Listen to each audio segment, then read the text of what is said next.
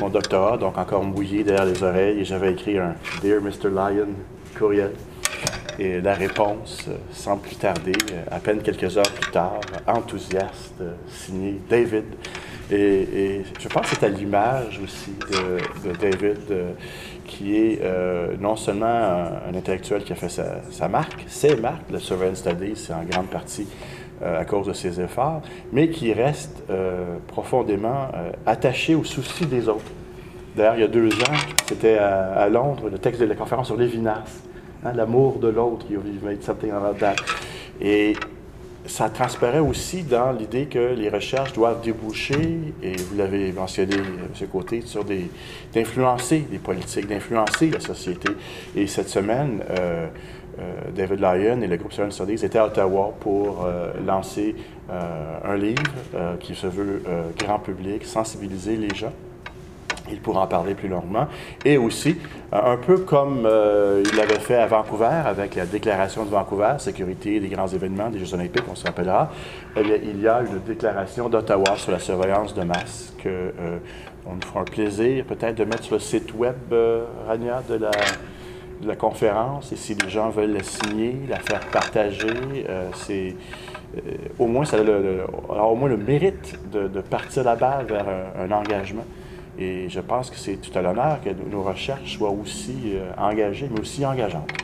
Alors, sans plus tarder, je vais fermer le moulin à parole qui me sert de grande gueule et je vais laisser la, parole à David Lyon. David, the floor is yours.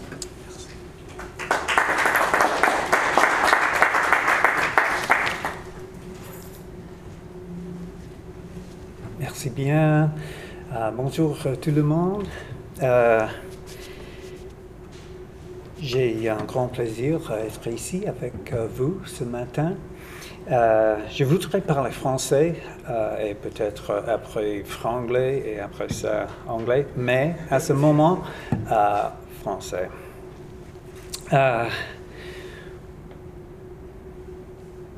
Aujourd'hui, j'ai deux tâches. ce matin, je vais introduire le nouveau livre dont André a parlé. Euh, ce soir, euh, mon exposé est sur la surveillance, Snowden et Big Data. Mais à ce moment, je vais introduire le nouveau livre intitulé Vivre à nu, la surveillance au Canada. C'est le produit euh, d'une équipe de recherche des professeurs aux universités de Victoria à Laval. Mais ce n'est pas seulement un livre académique.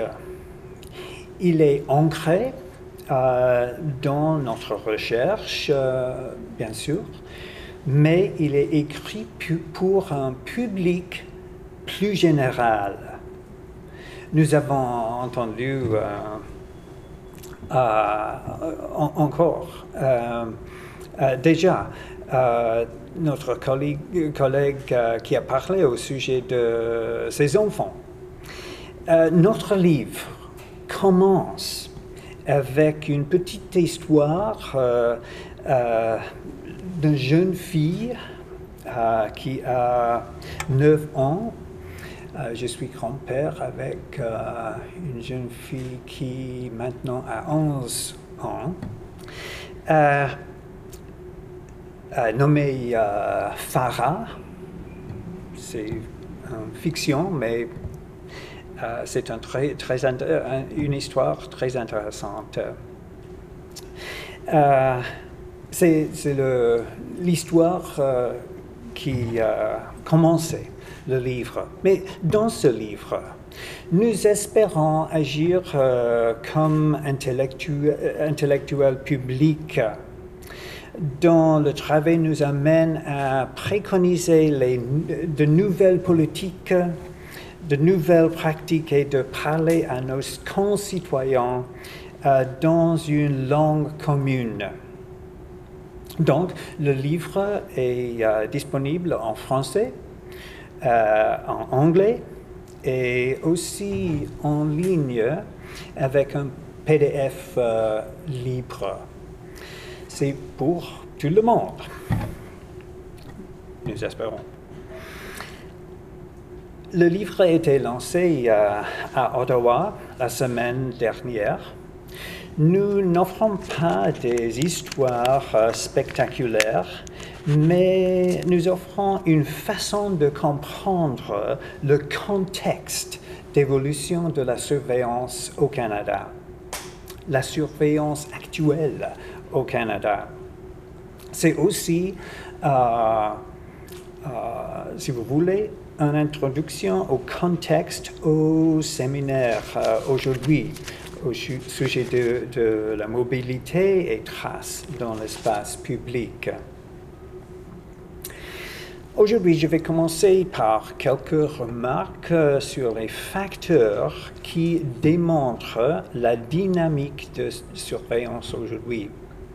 Puis euh, j'explique les euh, principales tendances, les euh, tendances clés de la surveillance actuelle avec l'aide du site web. La dernière partie de mon exposé et de vous montrer la vidéo qui, euh, qui résume les idées centrales du livre. Eh bien, la surveillance au Canada, les facteurs. La surveillance au Canada n'est pas euh, le produit d'une conspiration capitaliste ou de la bureaucratie ou même de Stephen Harper. Aujourd'hui, les gouvernements euh, et les entreprises construisent des infrastructures de surveillance à une vitesse telle que le public n'a pas le temps de se renseigner et de discuter des conséquences. Pourquoi la surveillance connaît-elle une croissance si rapide qu'est-ce qui motive la surveillance euh, ou qu'est-ce qui lui permet de s'immiscer dans tous les aspects euh, imaginables et inimaginables de nos vies? La technologie, les lois, la politique, euh, l'économie, la culture, ainsi, la culture, ainsi nos propres perceptions et nos pratiques jouent tout un rôle. L'expansion rapide de la surveillance au Canada n'est pas motivée par un seul facteur. Combiné, les pressions exercées à, plusieurs égards et par bon nombre de sources ont toutefois catapulté la chasse au renseignement personnel. Or, une partie de cette expansion semble relativement inoffensif, euh, tandis que d'autres aspects semblent franchement nuisibles. Certains éléments, font partie d'une politique délibérée, tandis que d'autres sont une conséquence, non intentionnelle d'un processus légitime ou même souhaité. Nous aborderons ces éléments, mais commencerons par donner un aperçu de certaines des causes sous-jacentes d'amplification de la surveillance au Canada. Le premier facteur est le potentiel euh, technologique. Au cours euh, des dernières décennies, on a mis au point des outils qui facilitent grandement la surveillance systémique. Une croyance répandue dans notre culture, euh, en particulier en Amérique du Nord, veut que la technologie soit une solution, solution clé aux problèmes sociaux et politiques. Ainsi, l'adoption de nouveaux outils de gestion de haute technologie conduit souvent à des solutions de surveillance. On peut faire la démonstration de cette foi en la technologie de la façon suivante. Même si des solutions non technologiques existent et que les, euh, les solutions technologiques ne fonctionnent pas nécessairement comme on le prétend, la rapidité, la rapidité à laquelle euh, les nouvelles technologies sont adoptées et, déployées demeure toujours aussi intense. Ce premier facteur est étroitement lié au deuxième, l'économie des renseignements personnels. Les données personnelles sont une mine d'or pour les entreprises. Prenons l'exemple de Facebook, dont la valeur euh, de son introduction en bourse euh, en 2012 a été estimée à 104 milliards de dollars. De plus, les données personnelles présentent une valeur très élevée pour euh, les ministères ainsi que pour les services de police, les agences de, euh, euh, du renseignement et les services de sécurité. D'ailleurs, les renseignements euh, personnels sont souvent appelés le pétrole du XXe siècle. 21e siècle. Il pourrait donc être utile de réfléchir aux risques qui, sont, qui y sont associés. Le troisième facteur est le virage vers le néolibéralisme, c'est-à-dire l'adoption de politiques euh, gouvernementales qui mettent l'accent sur le libre-échange et la déréglementation des marchés. Dans sa forme actuelle, le néolibéralisme favorise les activités économiques du secteur privé par rapport à celles euh, du secteur public.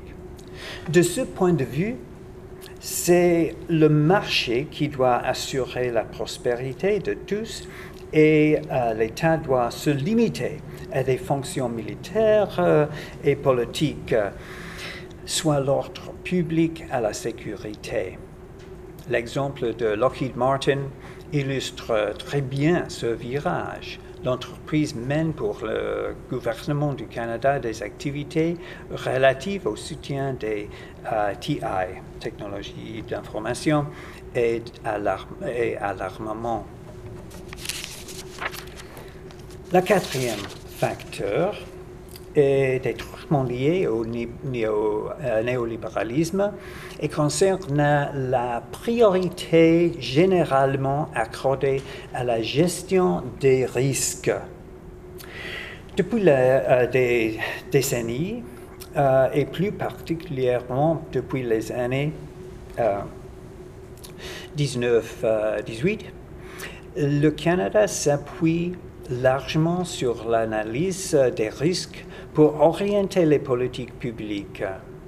Comme beaucoup d'incertitudes entourent la vie normale, des accidents aux catastrophes, euh, en passant par les échecs financiers et l'effondrement des projets, les gouvernements et les entreprises qui sont associés ont besoin d'outils pour atténuer ou réduire au minimum les risques euh, tout en maximisant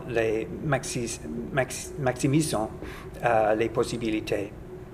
Or, pour euh, déterminer quels sont les risques, de l'information est nécessaire. C'est là où la surveillance entre en jeu.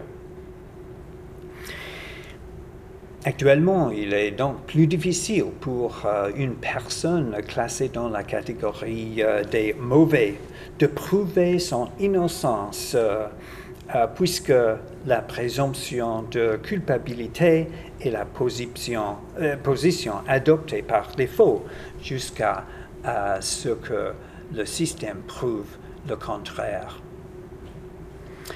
Cette grande euh, orientation nous mène au cinquième facteur, la sécurité nationale. Les organismes responsables de ce dossier avaient déjà pris de l'expansion au XXe euh, siècle, mais les attaques du 11 euh, septembre leur ont donné un formidable coup d'accélérateur La logique euh, de la gestion du risque s'applique aussi ici.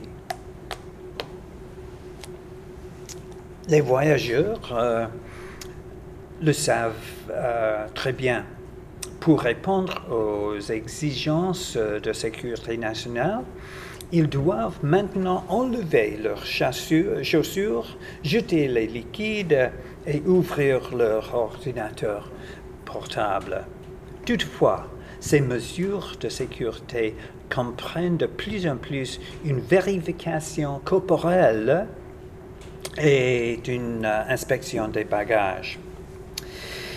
Fait plus euh, important encore, bien avant le départ, les données des passagers sont utilisées pour suivre leur déplacement.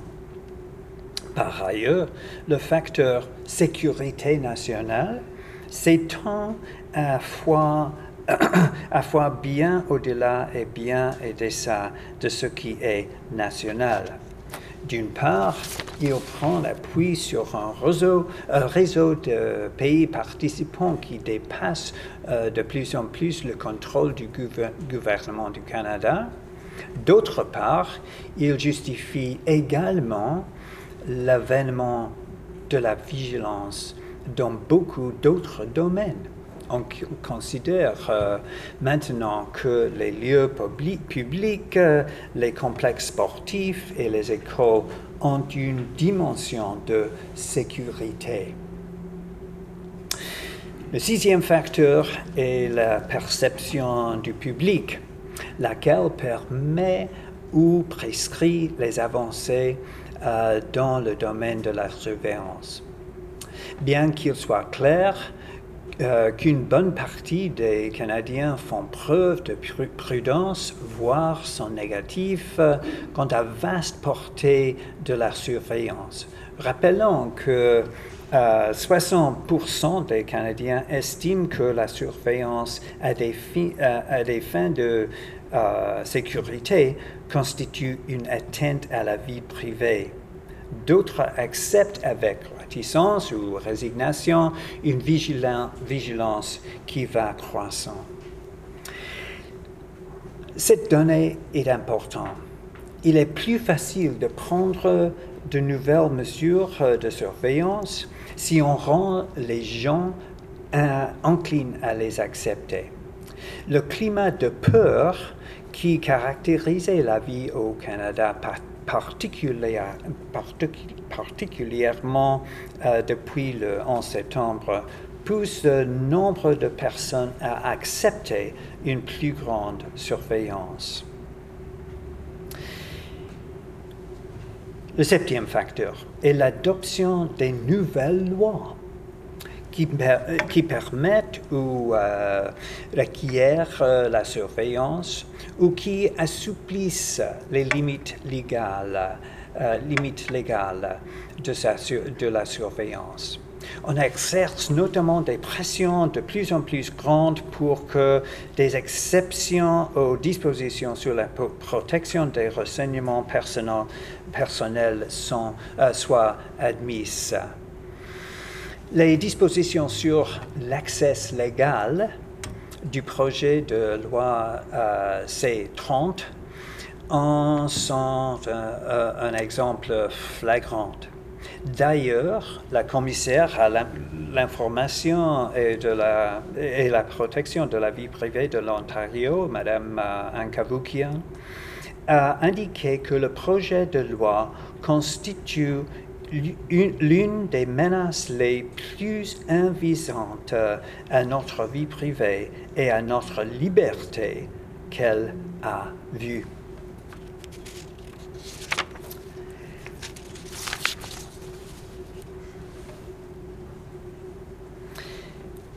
Ils sont les, euh, les sept facteurs qui euh, motivent la surveillance euh, au Canada aujourd'hui.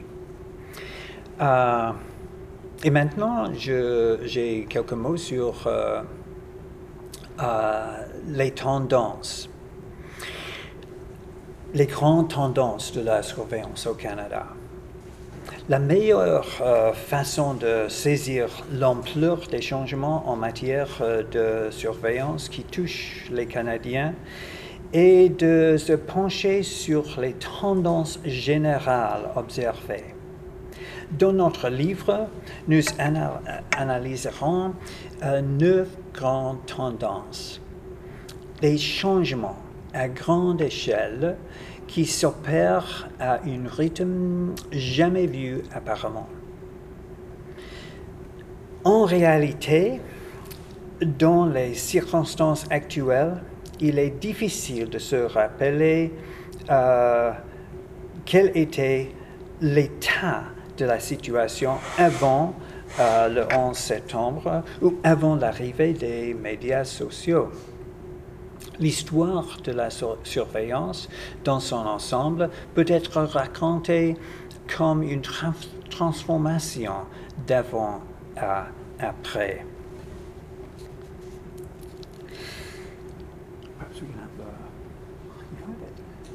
Parfait.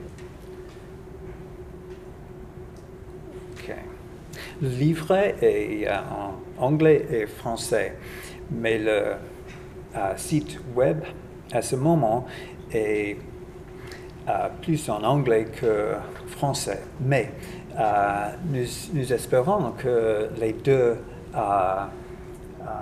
agissent tous, tous ensemble.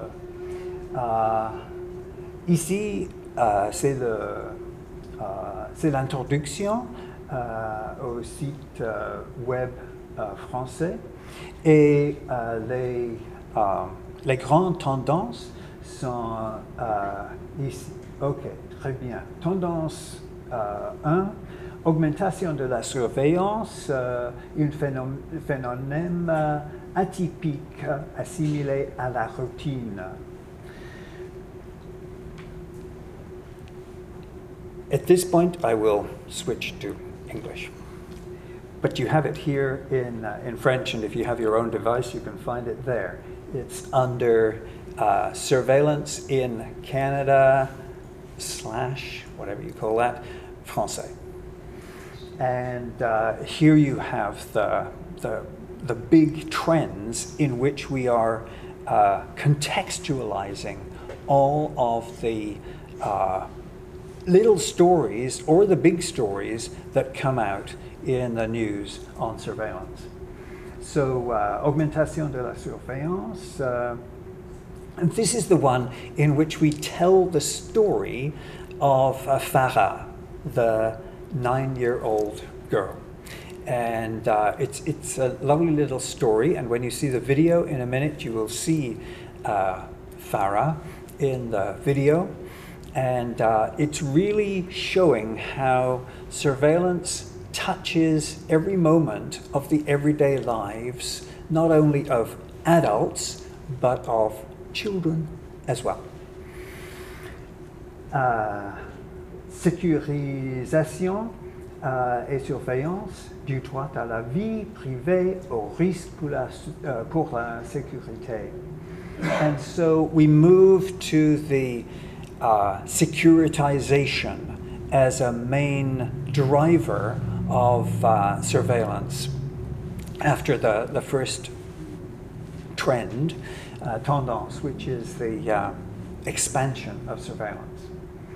The uh, third um, is the ways in which public and private sp- spheres have become increasingly blurred, and it's hard to know which is which.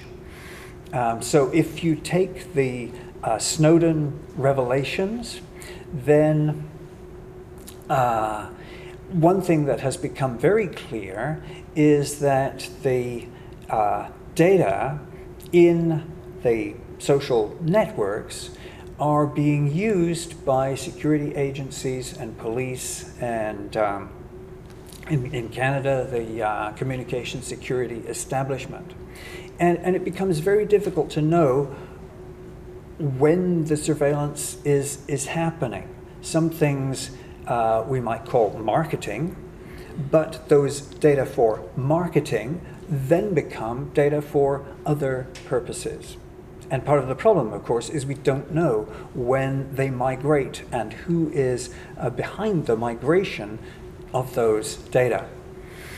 So it's, it's a really interesting and important question to, to explore. You will have noticed last week as well the uh, federal privacy commissioner uh, acting interim, uh, Chantal uh, Bernier, spoke about Facebook and uh, the ways in which various Canadian government departments are using uh, data from Facebook, uh, whether the data themselves, the actual information, or the metadata is unclear, but either way, it's important.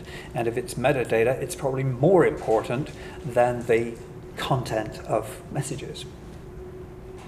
So the blurring is really significant.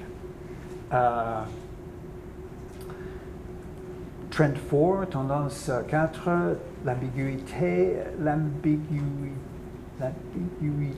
croissante de l'information personnelle des données identifiées à personnes ident identifiables.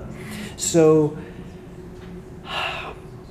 once upon a time, you assumed that your personal information was your name, your age, your sex, your address.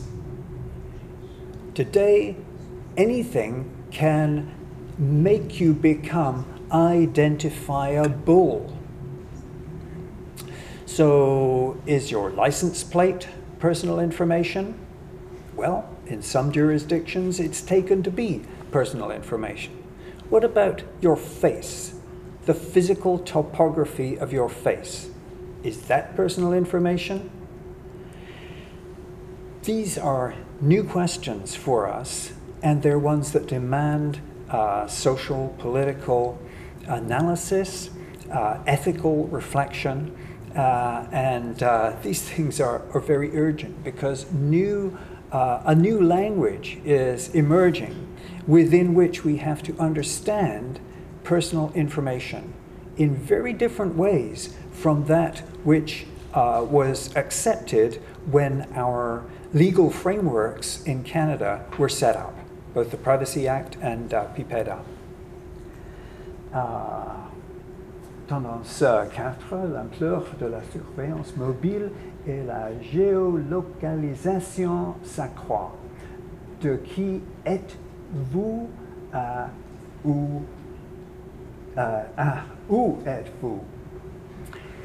So, from who you are to where you are. And this, in a sense, is the grand uh, trend that is the context, the particular context for questions of mobility and traces, which is the main theme today. Uh, we see it as one of the very important trends that uh, within which we have to contextualize surveillance in the 21st century. So uh, these, these questions of where you are, geolocalization, have become as important as that basic identifying question of who you are. Because, uh, well, not least because uh, so much can be learned about who you are from where you are. And more importantly, where you are when. Those basic uh, elements of all our social lives, time and space, are being recalibrated because of our interactions with and our lives on uh, internet technologies, social media, and so on. So, where we are when becomes crucially important in new ways. Uh, mondialisation de la surveillance de national à mondial. Here we look at the trend towards um, globalization of surveillance, in which uh, what happens in Canada is in part related to global trends that can uh, be understood anywhere. Au revoir. Merci. Um, and um, when I start to speak in English, then the audience begins to disappear. Okay. Compris. Um, so globalization is important because we are part of a global situation. Armand Mattelart, for example, has a book on uh, la globalisation de la surveillance.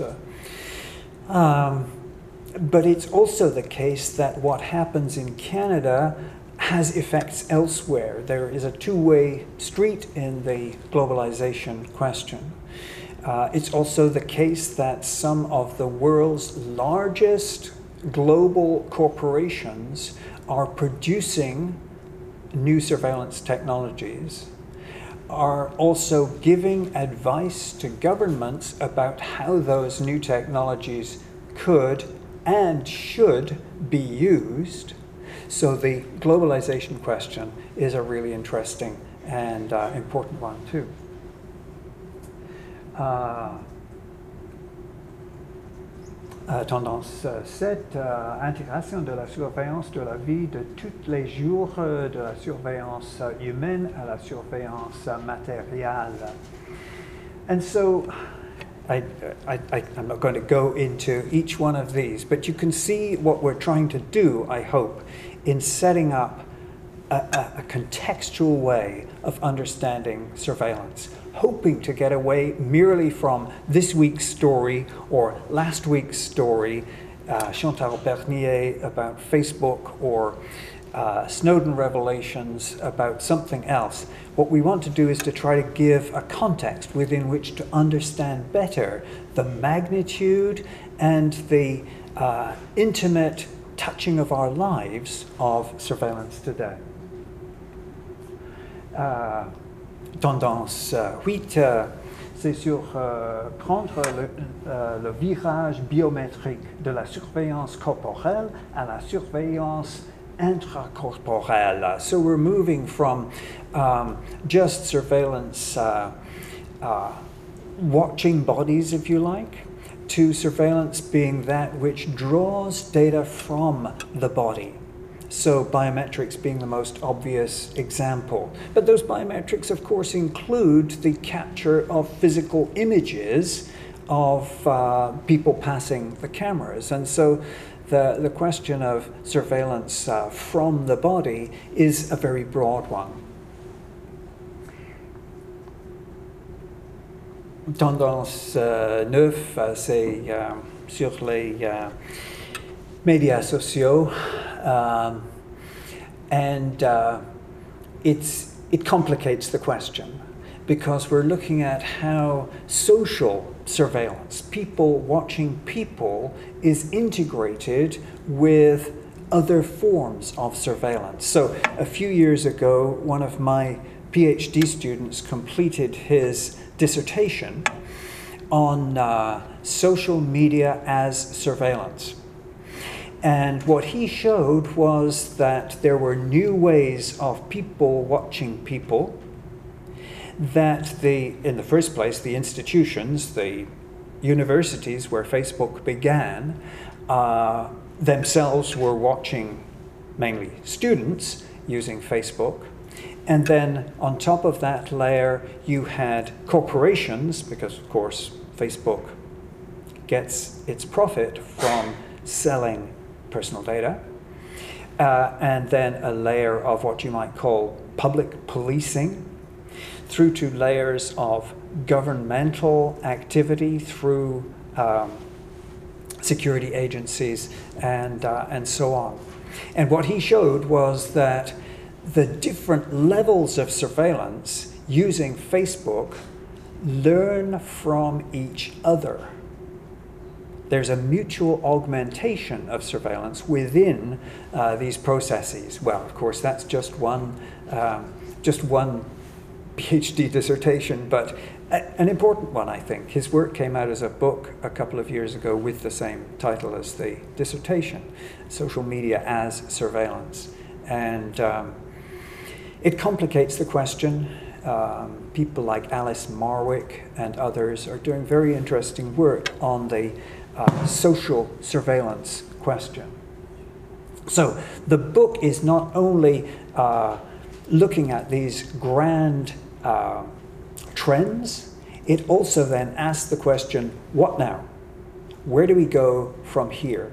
How do we uh, develop new practices, new policies, in fact, a new politics of surveillance? How do we uh, move forward?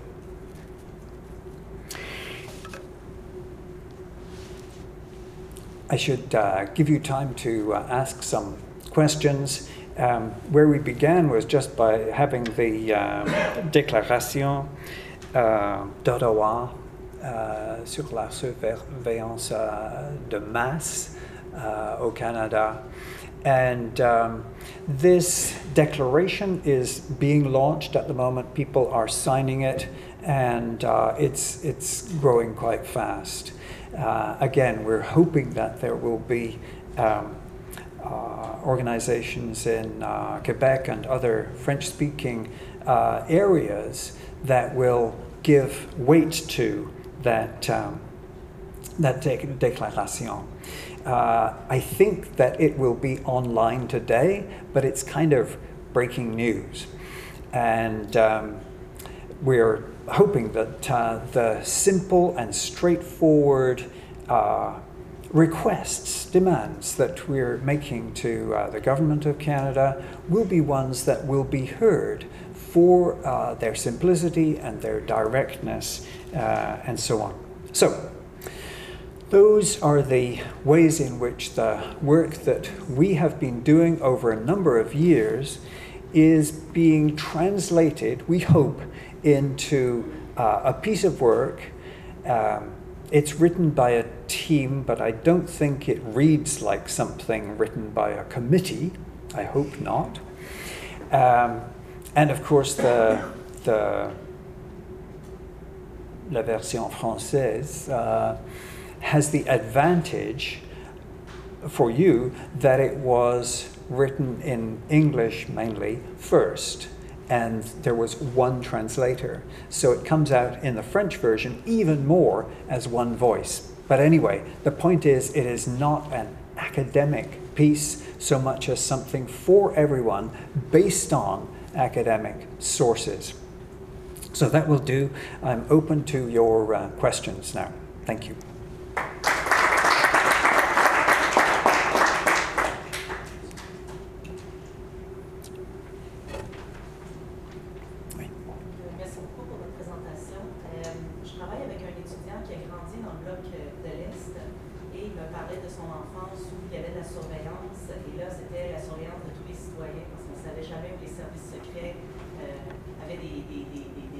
en fait, des, des, fautes et ça crée une ambiance très euh, très paranoïaque. Et en fait, tout le monde devenait un peu suspicieux, mais tout le monde se surveillait aussi.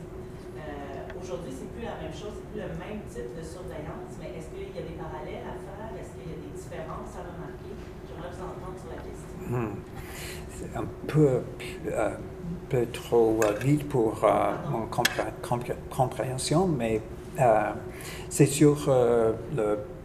Uh, the compare surveillance today with what it was in the Eastern mm -hmm. blocks, where mm -hmm. it was oui. also total oui. and everyday.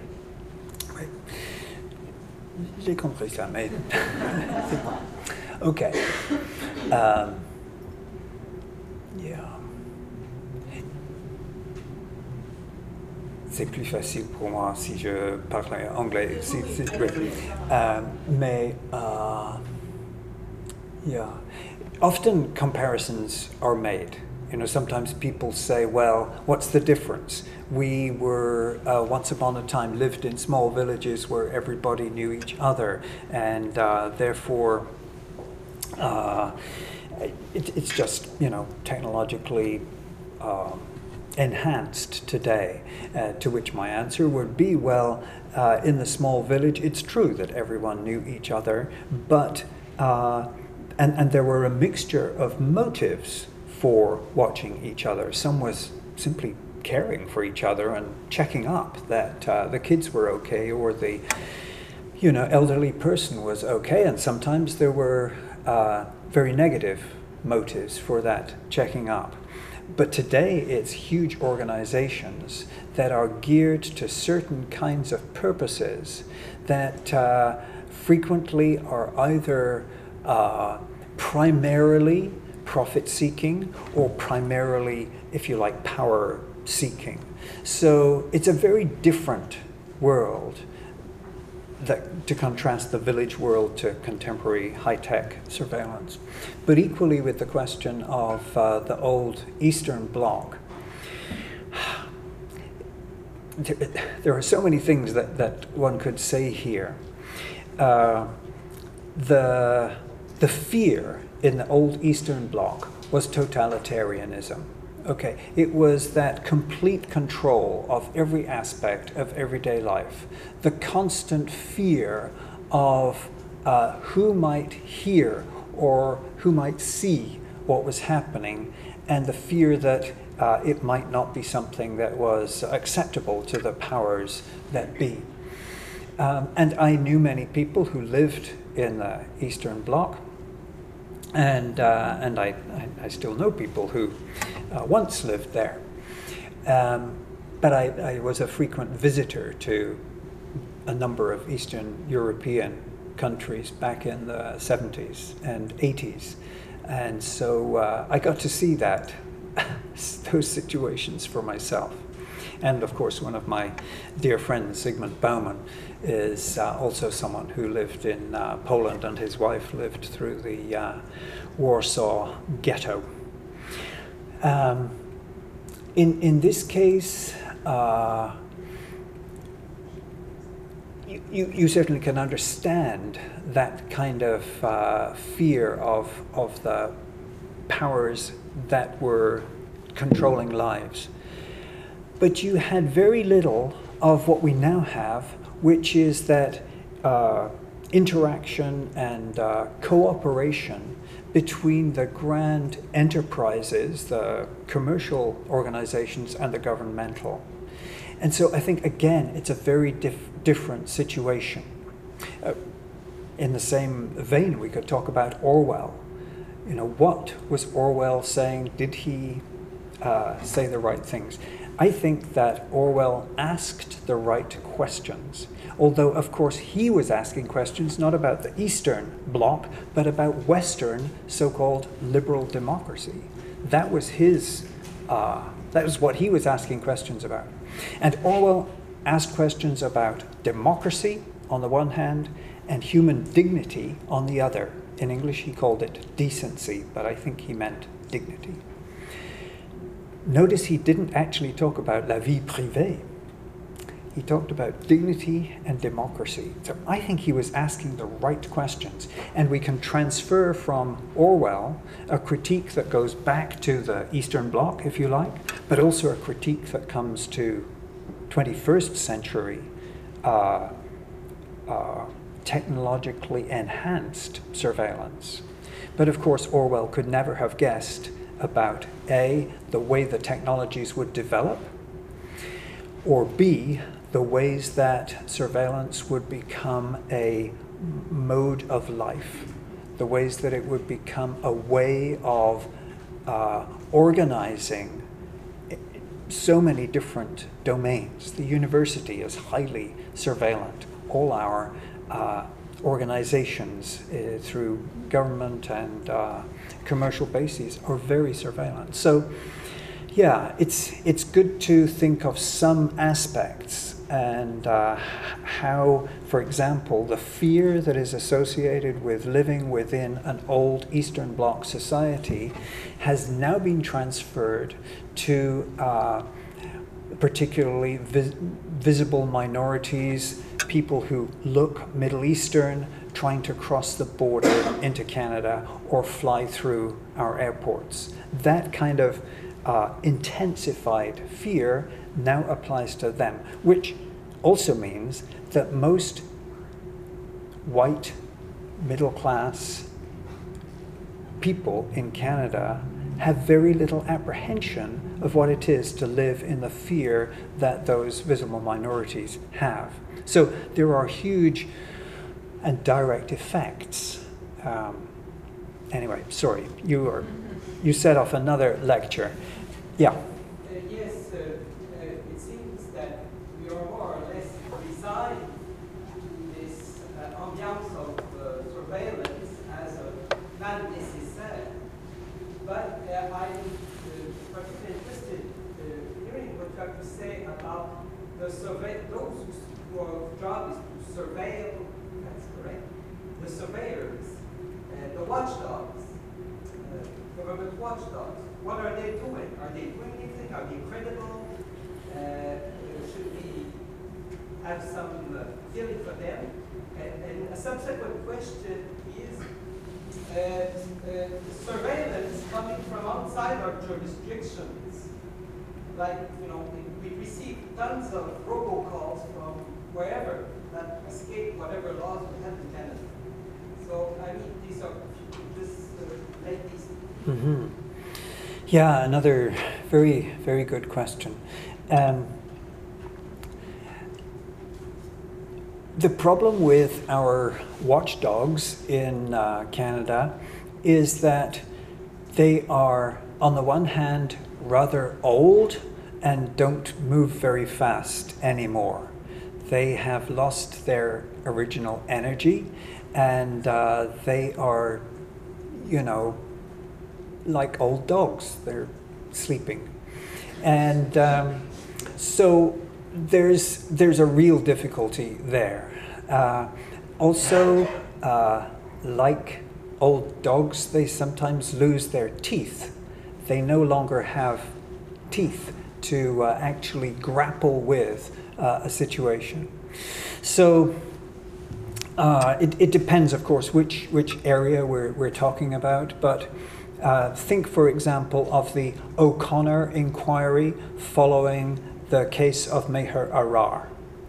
Out of that inquiry came the requirement that there would be far more accountability for the personal data of individual Canadian citizens as they were traveling.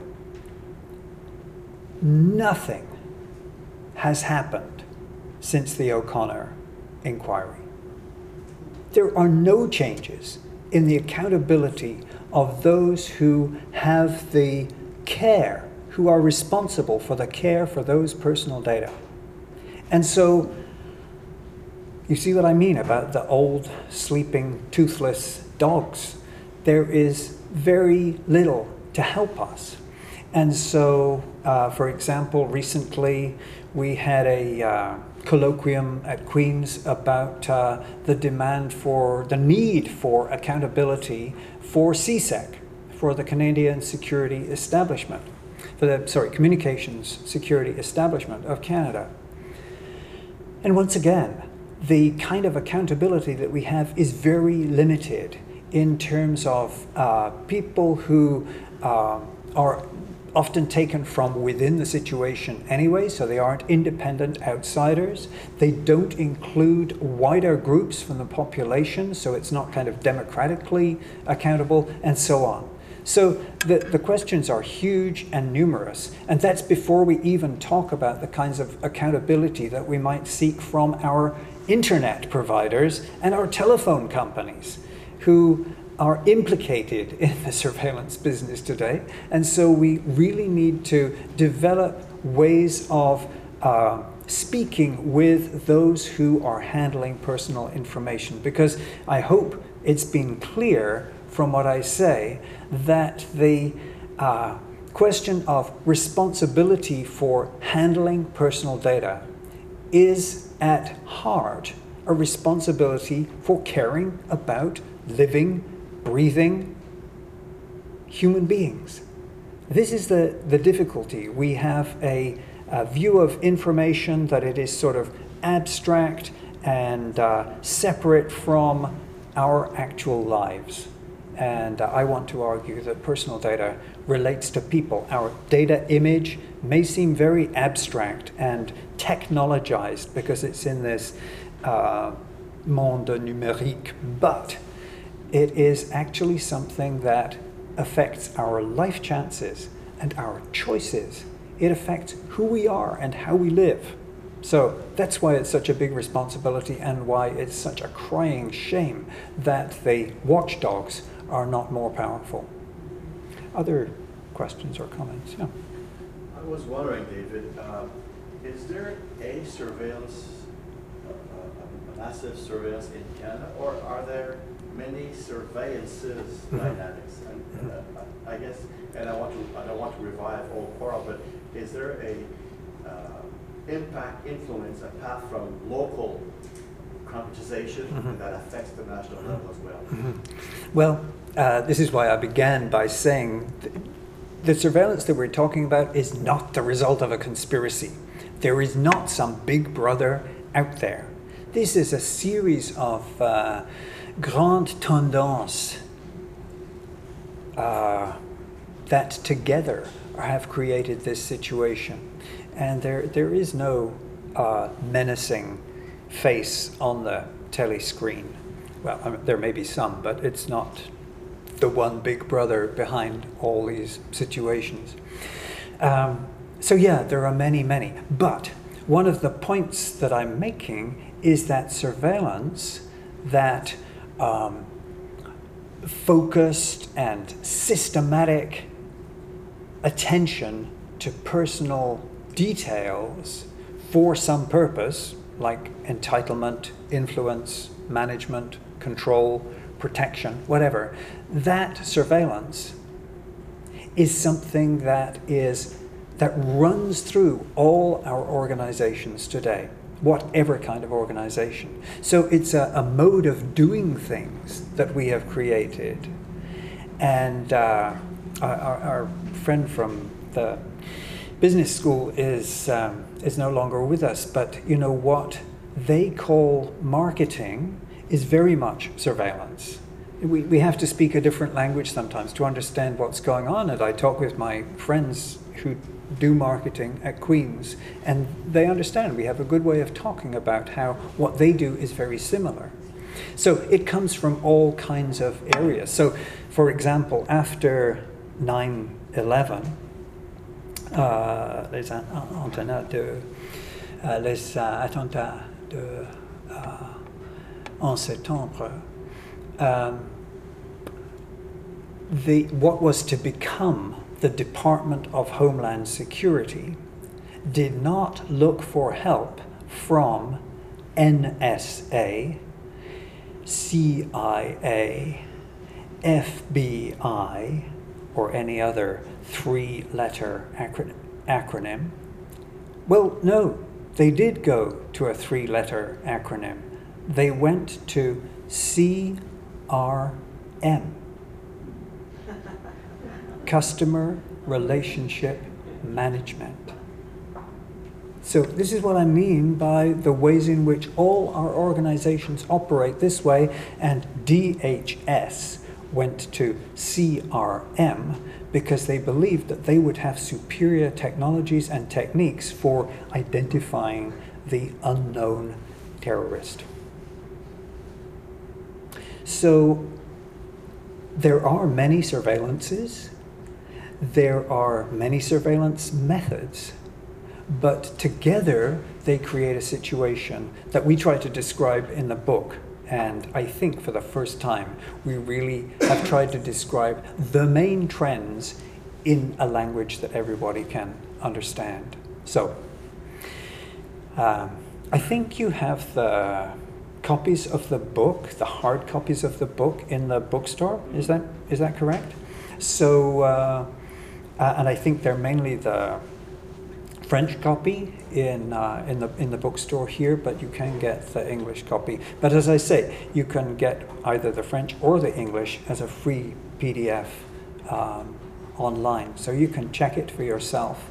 And uh, what I love is when people say, I'm going to buy one of those and give it to my grandmother, which is perfect because we wanted to go to grandmothers, we wanted to go to high school kids, we wanted to be actually something where we give back to our fellow citizens, saying thank you for the research funds. This is what we did with our research funds, and it's for you.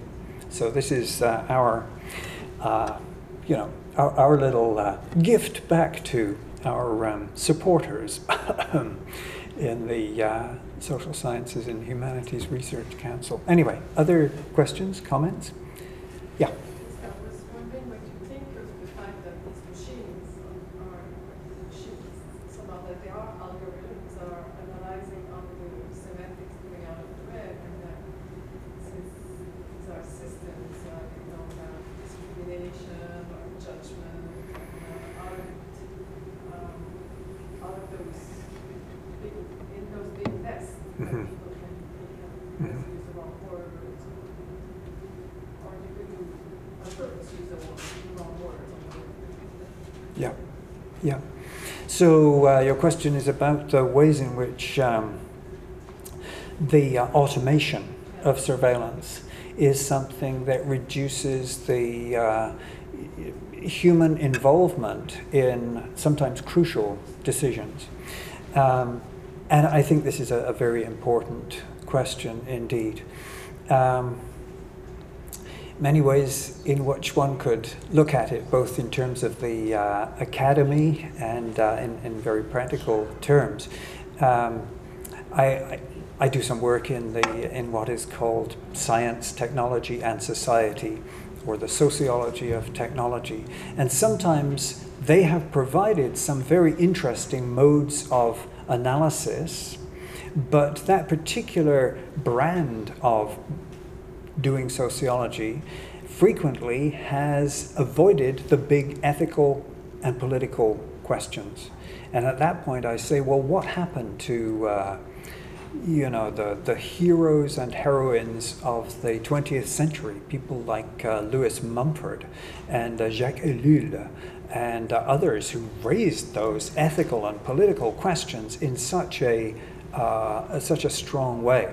And so I want to combine uh, you know, the, some of the good analysis of uh, Bruno Latour avec les, uh, les idées uh, éthiques de Jacques Ellul et des autres comme ça, et uh, Emmanuel Levinas. Emmanuel Levinas, très important, je crois, parce qu'il il parle sur la visage humaine. He talks about the ways in which the human face uh, calls us to responsibility to the other.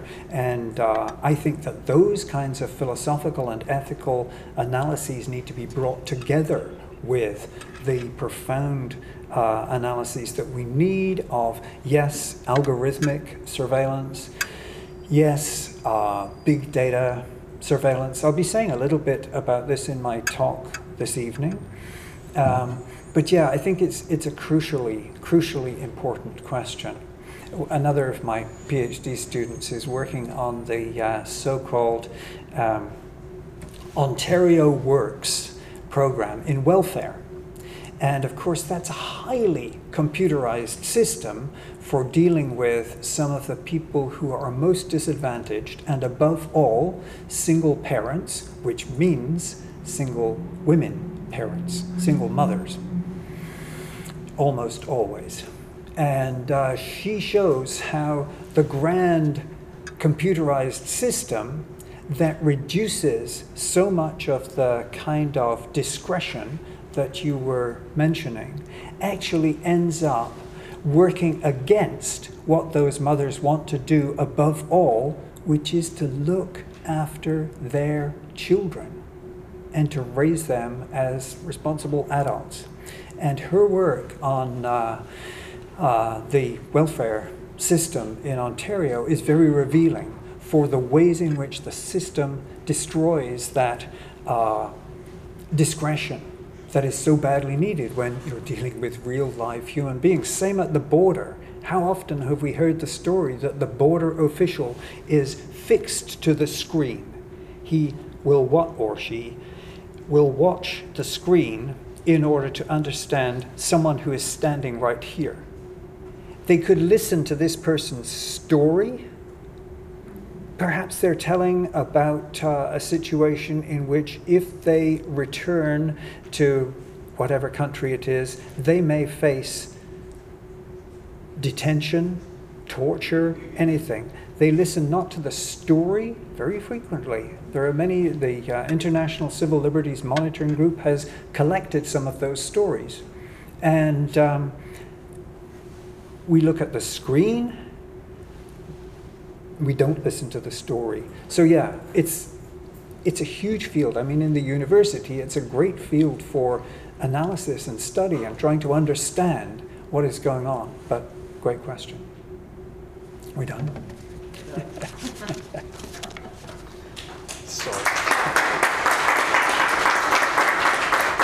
Merci beaucoup.